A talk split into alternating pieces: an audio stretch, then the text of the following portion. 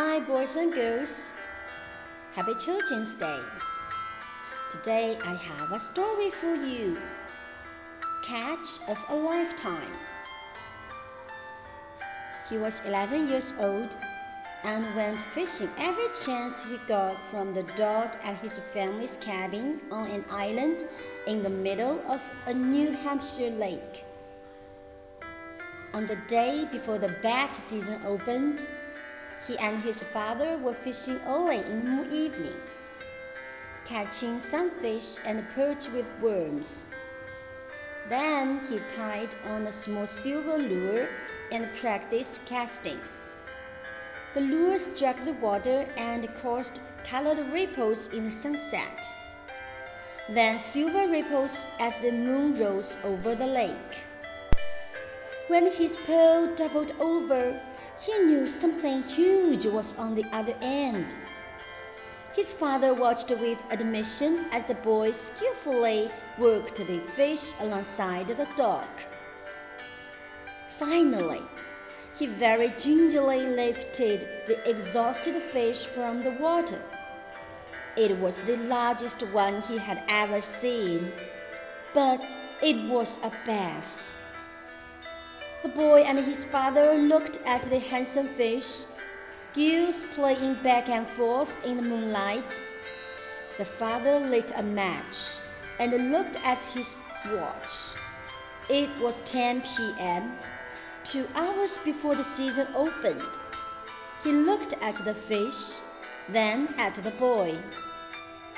You have to put it back, son, he said. Dad! Cried the boy. There will be other fish, said his father. Not as big as this one, cried the boy. He looked around the lake. No other fishermen or boats were anywhere around in the moonlight. He looked again at his father, even though no one had seen them.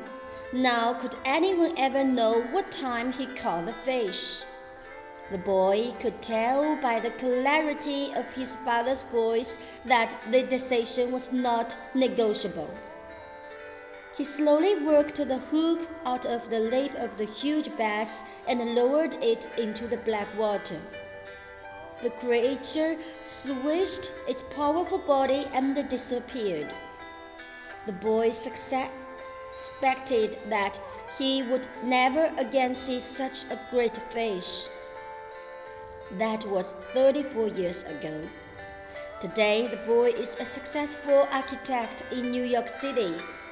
His father's cabin is still there on the island in the middle of the lake. He takes his own son and daughters fishing from the same dock. And he was right.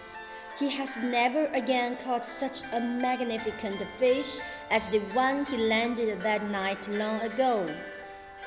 But he does see that same fish again and again every time he comes up against a question of ethics.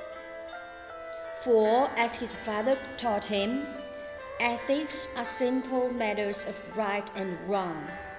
It is only the practice of ethics that is difficult. Do we do right when no one is looking?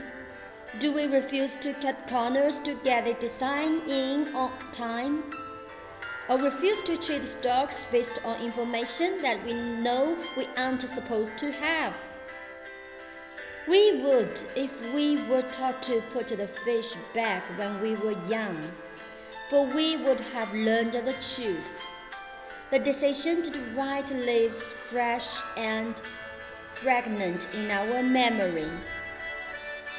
It is a story we will proudly tell our friends and grandchildren not about how we had a chance to beat the system and took it, but about how we did the right thing and were forever strengthened. 故事结束了。如果你喜欢这段英文朗读，请在节目下方评论或转发给更多的妈妈们。 谢谢。